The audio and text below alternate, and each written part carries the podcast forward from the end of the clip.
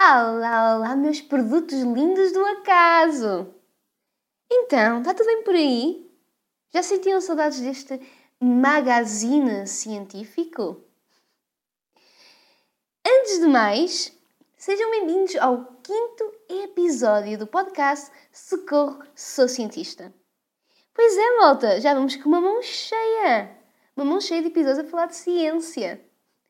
E para quem não me conhece, para quem é novo neste pequeno espaço, quem sou eu? O meu nome é Kátia Santos, sou bióloga e sou a host, ou a pivô, deste pequeno e muito humilde podcast. E hoje, para celebrar estes cinco episódios, eu decidi iniciar uma nova rúbrica. Mas lá iremos. Antes de mais, vocês já viram como a semana que passou foi prolífera, frutífera e agora acrescentando outra palavra, fértil em momentos de drama, horror, suspense e muita parvoíce humana e tudo relacionado com Covid. Tudo, tudo. Então, para quem não assim muito distraído, em primeiro lugar, a vacina da AstraZeneca foi suspensa e retomada. foi suspensa porque, efetivamente, isto é um caso sério. Algumas pessoas que tomaram a vacina desenvolveram hum, aquilo que se chama de embolias pulmonares, tromboses. Acho que foram, acho não, foram cerca de 40 a 50 casos reportados em milhares de pessoas que tomaram vacina, ou seja, estatisticamente não significante. No entanto, a Agência eh, Europeia do Medicamento decidiu estudar e avaliar estes casos para tentar compreender se havia uma relação causa e efeito entre a administração do, da vacina da AstraZeneca e o desenvolvimento deste tipo de efeito ao nível da trombose nas pessoas que tomaram esta vacina. E efetivamente, depois desta análise, antes, aliás, durante esta análise, muitos países, Portugal inclusive, suspenderam a título provisório a administração da vacina, que, como entretanto não foi detectada nenhuma relação entre o uso da vacina e então, o desenvolvimento destes, destes sintomas, destes, deste quadro clínico, foi entretanto retomada.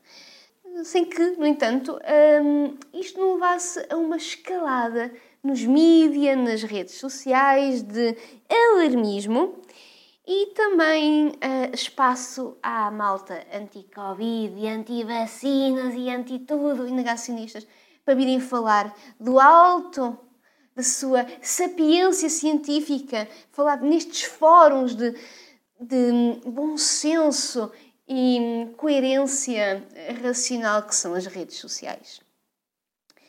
E uma coisa leva à outra, no fim de semana, estes, estes seres igualmente iluminados fizeram, alguns deles, vá, um protesto contra o Covid. Aliás, contra o Covid, não, contra o uso de máscara, contra a pandemia. Não, não há pandemia, não. Nós queremos a nossa liberdade de não usar máscara, de não andar, de andar a sorrir. Não, não. Pronto, foram todos para Lisboa protestar contra o uso de máscara, protestar contra o confinamento e, e isso tudo. E, ah, opa! Ai, malta, malta. Eu pensava que já tínhamos passado esta fase de estupidez e parvoíce, parvoeira. Mas aparentemente não. Aparentemente eles continuam aí, eles andam aí. E, e foi isto. Lá foram eles. Sumo Coxa, entretanto, acho que a, a, pessoa que esteve na organização deste evento ilustre, uh, entretanto, contraiu Covid. Obviamente que uh, os negacionistas de Covid já vieram dizer que era fake news, fake news. Mas essa malta tudo é fake news. Eu, como não tive a oportunidade de verificar a veracidade da fonte da notícia, também não vou pronunciar. Sendo verdade, uh, simplesmente, e porque acho que não se deve fazer, não se deve desejar mal a ninguém, espero que a pessoa recupere rapidamente e que de uma vez por todas né, aprenda uh, que a Covid existe e que o uso de máscara é importante para prevenir o contágio. Pronto, os meus pensamentos e os meus sentimentos vão para que esta situação, a ser verdade, contribua para uma maior literacia uh, de saúde deste alma iluminada. Mas vamos falar de extremos. Vamos falar de extremos. De um lado temos pessoas que não querem usar máscara, do outro lado surgiu uma notícia num jornal, que eu até considero respeitoso, respeitável aliás, a falar e a discutir o uso da máscara uh, na corrida. E o título da notícia é Posso usar máscara numa corrida ao ar livre? Sim, dizem especialistas, e não faz mal à saúde. Epá, isto foi um bocadinho uma facadinha para mim. Atenção, eu sou a favor do uso de máscara sempre que possível, quando não é possível manter o distanciamento social, em, em, em situações de contacto social, em, a caminhar, inclusive, a andar de bicicleta quando se justifique quando, e quando efetivamente o mais seguro para a pessoa é utilizar a máscara. Mesmo até andar de bicicleta, sou a favor. Agora, correr. Correr. Epá. Malta, eu não sei se isto é saudável. Eu acho que há um limite, há um limite realmente para hum, conseguirmos usar a máscara sem que isso afete a fisiologia da nossa respiração. E o artigo, eu li o artigo e, e eu entendo de onde é que vem esta notícia, eu entendo do lugar de onde surge esta notícia. Um, os ginásios estão prestes a reabrir e cada vez mais se questiona se teremos ou não que adaptar um bocadinho a segurança e as regras de etiqueta para fazer a prática de exercício físico em ambiente fechado, né, que é o que acontece nos ginásios, de forma segura. Portanto, eu entendo esta necessidade de debater e questionar e falar. Agora, não entendo é quando se leva isto para um plano diferente, que é a prática de exercício físico ao ar livre, e isso faz aqui uma, uma discussão um bocadinho sem, sem alicerces sobre o uso da máscara a correr. Às pás das tantas, um dos especialistas, que é infecciologista, diz o seguinte, diz o seguinte e passa a citar. É um facto comprovado que as máscaras interferem com a respiração e baixam a oxigenação do sangue. Sim, e isto é verdade. Isto é verdade e isto até tem sido usado como base de argumentação para aqueles iluminados dos movimentos anti-máscaras para dizer que não, não queremos usar máscara enquanto estamos a trabalhar ou a caminhar ou no café. Mas, para a prática de, para a prática de movimentos físicos e exercícios físicos e para pessoas que realmente não têm complicações respiratórias graves, o uso de máscara em situações cotidianas, um, com um nível de atividade física ligeira, moderada, não tem grande interferência no decorrer normal dessas atividades, não estamos um, a colocar uma sobrecarga sobre o, no, sobre o nosso funcionamento respiratório. Portanto, a interferência é mínima. Mas ele depois diz o seguinte: apesar de não haver uma regra rígida para lógica, não há, ele não encontra nenhum inconveniente para que cada pessoa faça o seu jogging com máscara. E isto é um contrassenso. É o jogging é diferente de ir às compras, é diferente de caminhar, é diferente de andar à bicicleta em ritmo de passeio. É diferente, não podemos comparar. A não ser que o jogging seja aquela a corridinha que na realidade é caminhar a passo mais rápido, né? a não ser que isso seja a definição dele de jogging, entre aspas, eu estou a fazer o símbolo aspas. Correr quando bem feito, corrida quando bem feito, qualquer desporto também de alta competição, correr exige do nosso sistema cardiovascular um esforço mais, maior, acrescido. E ter uma máscara nesse processo que dificulta a respiração vai interferir com a respiração e vai interferir e ter um impacto maior na oxigenação do sangue e do cérebro. E dizer isto é simplesmente contraditório. É como Olha, é como Martin, o, o, o, o autor da Guerra dos Tronos. Está tudo a ser encaminhado no episódio, a correr tudo bem, pensamos que não vão rolar cabeças e de repente, pum, mas adeus Ned Stark. Eu espero que haja bom senso da parte do governo e que mantenhamos as recomendações que existem para a prática de exercício físico ao ar livre, como estava. Isoladamente, correr em sítios arejados, via pública em em vias pedonais e, evitar o cruzamento com outros transeuntes, porque não há risco significativo nem para nós nem para os demais. Mas pronto. Vamos ao que interessa. Como eu tinha dito, né? Esta semana vamos iniciar então uma nova rúbrica para comemorar os 5 episódios. E esta rúbrica vai ser dedicada a dissecar as descobertas científicas mais marcantes, mais impactantes da história, da ciência e da humanidade e que foram feitos por mero acaso. E quão frequente será? Não sei, quem sabe? Vamos andando e vamos vendo. Como um grande amigo meu costuma dizer, deixa rolar, deixa rolar, deixa rolar. Mas sem demoras. E porque uma rúbrica nova exige uma trilha sonora à altura, venha daí a trilha sonora em 3, em 2, em 3, 2, 1. Ciência por acaso, são histórias de ciência por mero acaso. Eles não sabiam o que estavam a fazer, mas algo impactante acabaram por ver. A ideia era contratar uma banda de jazz aqui para fazer a parte melódica, quiçá chamar alguém tipo Carolina dos Landes para fazer o cover, mas, malta, o budget está curto. Este podcast, é pá, é One Girl Show. É um show de uma só rapariga. Eu, eu faço, eu escrevo, eu gravo, eu edito. E eu não tenho dinheiro para mais nada, também tenho que fazer as trilhas sonoras. É o que há. Olha, é o que há. Mas avançando, prosseguindo então. E vamos dar início à primeira grande caso de ciência por acaso. Corria, portanto, o ano de 1665 e 1666 e Sir Isaac Newton estava em casa em.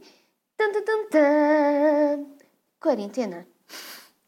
Na realidade, esta história das quarentenas e pandemias não é uma coisa nova na história da humanidade. E, por volta deste, destes anos, em 1665, 66, corria uma grande pandemia de peste bubónica em Londres, que nesses dois anos, aliás, fez cerca de 100 mil londrinos vítimas fazendo então Newton, que ainda era estudante, a regressar a casa, a 96 km da Universidade de Cambridge, e aproveitar esta quarentena para fazer aquilo que qualquer jovem estudante faria. Pôr em dia os seus problemas de matemática, que mais tarde até acho que deram origem àquilo que se chama hoje de, sei lá, cálculo moderno. Estão a ver? Coisa pouca. Também fez algumas experiências com prismas e iniciou os seus estudos sobre ótica, e nesse mesmo período, e porque naquela altura a malta não tinha plataformas de streaming várias, não havia séries da Marvel, DC, nem, epá, nem Bridgerton para ver, para se distrair. Então, na ausência dessas plataformas de streaming com filmes e coisas fixes de ver, ele punha e passava os seus dias, o tempo livre, a contemplar as árvores do seu jardim. Até que um dia, uma certa maçã caiu. E a maçã caiu em linha reta, perpendicular ao solo. E Newton começou a questionar-se por que raio de razão é que a maçã nunca caía nem para cima, nem para o lado, e caía assim, sempre na perpendicular. Esta observação levou a desenvolver a sua lei da gravitação universal. Newton rapidamente percebeu que a força que fazia a maçã cair assim, sempre na perpendicular, era a mesma força que mantinha a Lua em órbita em torno da Terra. Ele definiu esta força atrativa como uma propriedade de toda a matéria, de todos os corpos, dos mais pequenos, como a maçã ou uma formiga, uma pequena formiga, até a corpos grandes, como os satélites, como a Lua e os planetas Saturno, Urano, Neptuno. Na sua lei da gravitação universal, ele então postulou o seguinte: que entre cada dois corpos, por exemplo, a Terra e a maçã, existe sempre uma força de atração, diretamente proporcional ao produto das suas massas inversamente proporcional ao quadrado da distância entre eles. Ou seja, de uma maneira muito simples, resumidamente, esta força será tanto maior quanto maior for a massa dos corpos, e menor quanto maior for a distância entre eles. Foram precisos cerca de 20 anos para Newton desenvolver e publicar a teoria detalhada uh, da gravidade, mas reza a lenda que depois ele voltou a visitar a árvore que o ajudou a provocar esta ideia. Avançamos cerca de 200 anos e corria o ano de 1880. E Pasteur e seus assistentes tinham conseguido pela primeira vez isolar o agente patogénico responsável pela doença da cólera nas galinhas. Pasteur e seus assistentes estavam a procurar uma forma de prevenir esta doença. Então andavam a fazer alguns ensaios no laboratório, nomeadamente injetando, inoculando estes extratos, estes isolados do agente patogénico nas galinhas, que invariavelmente morriam todas depois uh, da inoculação. A dado ponto e cansado de não conseguir entender como conseguir resolver este grande problema e procurar uma cura, Pasteur decidiu que precisava de umas férias. Ele um dia chegou ao laboratório e disse: Olha, que se pi lixa, eu vou de férias. E instruiu um dos seus assistentes para prosseguir com os ensaios. O que ele não sabia é que o assistente, vendo o chefe sair, agarrou e decidiu fazer o mesmo. E também tirou umas férias. Quando eles voltaram, então, os dois das suas férias, umas semaninhas depois, decidiram pegar neste uh, lote que tinham extraído antes e voltar a inoculá-las num grupo de galinhas, que, para surpresa deles, não morreram. Levando Pasteur a concluir que algo teria acontecido naquele lote que se teria deteriorado. Então, decidiram extrair, purificar de novo o lote de agente patogénico e voltar a injetar estas galinhas e outro grupo de galinhas que tinham de, lá no laboratório.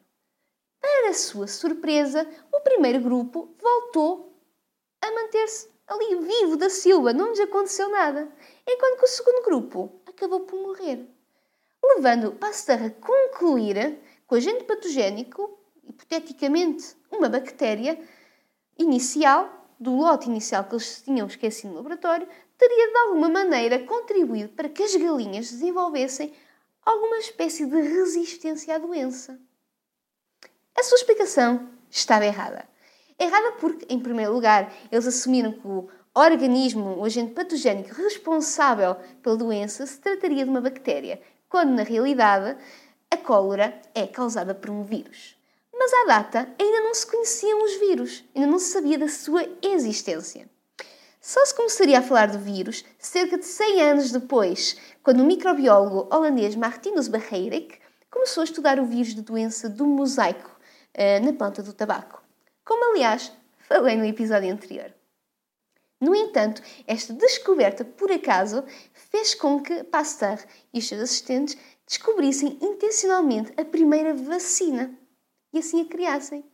O que aconteceu, basicamente, foi que o vírus, o lote de vírus tinha sido anteriormente purificado, o tempo que ficou em laboratório contribuiu para que ele se degradasse e perdesse a sua capacidade de infecção, a sua capacidade de criar doença nas galinhas. Ao inocular as galinhas com esta forma do vírus desativada, menos ativa, elas então desenvolveram imunidade contra o vírus e, portanto, quando expostas a um novo lote de vacina, de vacina neste caso não, quando expostas a um novo lote do vírus puro e ativo, conseguiram desenvolver uma resposta imunitária capaz de combater o vírus e de as manter saudáveis, enquanto que o segundo grupo de galinhas, não. Mas falando de descobertas médicas por acidente, também Alexander Fleming tropeçou na descoberta da penicilina em 1928. Estava Fleming voltando de férias quando começou a vasculhar umas placas de Petri que ele tinha no laboratório, que tinham sido deixadas literalmente ao abandono e que tinham ganho fungos. A colônia de bactérias que ele tinha era Staphylococcus, bactérias que causam, entre outras doenças, furúnculos, dor de garganta, abscessos, etc. E ele notou algo de muito incomum no prato. Ao tentar salvar desesperadamente uh, as colónias de bactérias para as inocular em pratos novos, né? eliminar os fungos, ele reparou que, à volta do fungo, havia um círculozinho, uma orelha, uma área em que não tinham crescido bactérias. A zona toda imediatamente à volta do fungo parecia que, e ele concluiu, tinha havido a emissão de uma secreção que tinha inibido o crescimento das bactérias de Staphylococcus.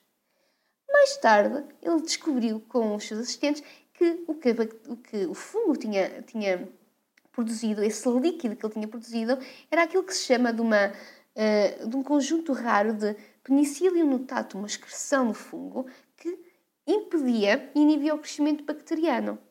Feynman descobriu que este suco, este sumo dos fungos, era capaz de matar uma grande, uma grande gama ampla de bactérias nocivas, desde os streptococcus aos meningococos ao bacilo da difteria. Ela então decidiu depois dar aos seus assistentes, a Stuart Craddock e Frederick Ridley, a difícil tarefa de isolar a penicilina da secreção libertada pelo fungo, mas sem grande sucesso. Nos seus estudos, devido à grande instabilidade desta, deste composto, eles foram apenas capazes de preparar soluções em material bruto para depois trabalhar. Avançamos cerca de 60 anos depois e chegamos à última descoberta por acaso que irei falar neste episódio. Corria o ano de 1989 e em Kent, no Reino Unido, um grupo de cientistas da Pfizer tinha iniciado um novo ensaio clínico com um composto chamado sildenafil. Este composto estava a ser testado e avaliado para o tratamento da hipertensão e da angina do peito. Mas depressa os investigadores concluíram que este novo fármaco era um grande flop. No entanto, e estranhamente, os homens nos ensaios clínicos demonstraram uma certa relutância em abandonar os testes. Foi-se avaliar e descobriu-se que, como efeito secundário da administração do sildenafil, os voluntários tinham experienciado o desenvolvimento de maior frequência e duração de ereções tinha-se descoberto por mero acaso o famoso Viagra. Numa história sem precedentes e uma história caricata para a indústria farmacêutica, a Pfizer então alterou completamente a sua estratégia de comercialização do sildenafil e começaram a desenvolver estudos neste, neste composto para investigar o potencial do sildenafil para tratar a disfunção erétil. Dez anos depois, em 1997, o sildenafil, sob o nome comercial Viagra, era então comercializado e tornou-se um dos fármacos mais importantes para combater esta maleita masculina. E é tudo para hoje, malta. Não tenho mais nada. Este foi o primeiro Ciência por Acaso. São histórias de ciência por mero acaso. Eles não sabiam o que estavam a fazer, mas algo novo acabaram por ver. Tenho a impressão que isto mudou de início, mas pronto, passeando, avançando. Obrigada por estarem desse lado. Uh, obrigada pelo feedback que têm dado uh, ao podcast, comentários. Comecei a reparar que a página e o podcast têm sido partilhados em redes sociais e agradeço imenso, agradeço imenso um, vosso, o vosso tempo e a vossa disponibilidade para o fazerem. Quero também agradecer a quem tem dado feedback positivo, sugestões uh, para novos episódios. Aliás, esta ideia de introduzir descobertas por acaso foi uma sugestão de uma pessoa que segue a página no Instagram do Socorro Sou Cientista, desde já agradeço. Esta rubrica voltará a vir, até porque há muitos bons casos, muitos casos interessantes de descobertas científicas assim importantes, impactantes para a ciência e para a sociedade, que foram realmente um fruto do acaso. Uh, portanto, voltará. Quando? Pronto, veremos, veremos. Será surpresa. Já sabem, se gostaram, partilhem este episódio com a vossa família, com os vossos amigos, e estejam à vontade para enviar dúvidas, questões, sugestões ou o que quiserem, comentários uh, por e-mail para o e-mail socorro.socientista.gmail.com ou então por mensagem na página de Instagram ou de Facebook do Socorro Sou Cientista, tudo juntinho. Obrigada, um beijo grande virtual, um abraço com distanciamento social uh, exigido em tempos de pandemia e beijos no próximo episódio. Ciência por acaso. São histórias de ciência por mero acaso. Eles não sabiam o que estavam a fazer, mas algo impactante acabaram por ver. Au! It, magoei-me. Corta!